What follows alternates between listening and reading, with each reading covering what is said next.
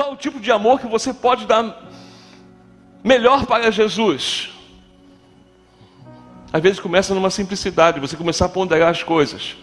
Começar a ponderar aquilo que você fala e hoje, a partir de hoje, não falar mais, não infamar mais, não difamar mais, em nome de Jesus. Pessoas acabam com a sua vida, pessoas acabam com a sua reputação, pessoas acabam com igrejas por causa dessa maldita língua.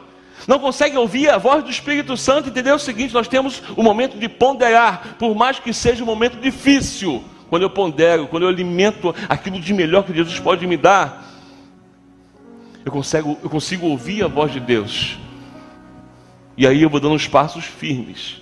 E não ajo de maneira precipitada.